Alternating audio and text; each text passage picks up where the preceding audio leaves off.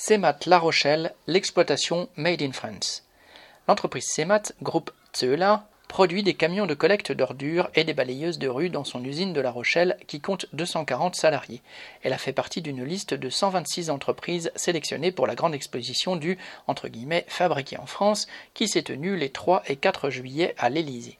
C'est une démonstration probante, s'il en était besoin, que le produire en France peut très bien s'accommoder des conditions d'exploitation les plus dures.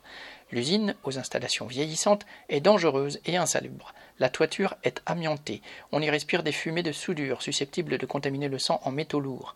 Un intérimaire a été grièvement blessé en 2019 dans l'explosion suivie de l'incendie d'une cabine de peinture. Des militants syndicaux de l'usine avaient pourtant sonné l'alerte, sans résultat, sur les risques d'arcs électriques résultant de mises à la masse défectueuses dans ces cabines de peinture obsolètes et aussi sur le stockage dans ces cabines de fûts de diluant, cause de l'incendie, et le fait que l'ouverture de la porte d'une cabine était bloquée par la dépressurisation. Dans cette usine de tradition ouvrière combative, les conditions de travail s'aggravent aussi du fait des pressions qui s'intensifient. La nouvelle direction est tellement zélée pour tenter d'intimider les militants et tous ceux qui relèvent la tête qu'elle se met hors des clous.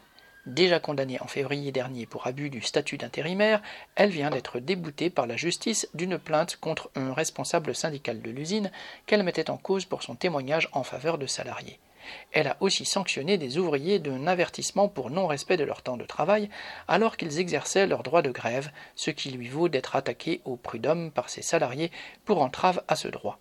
D'autres travailleurs l'attaquent au prud'homme pour faire retirer des avertissements pour non-respect à la distanciation sociale, un comble dans cette entreprise qui met en danger la santé et la vie de ses ouvriers au quotidien.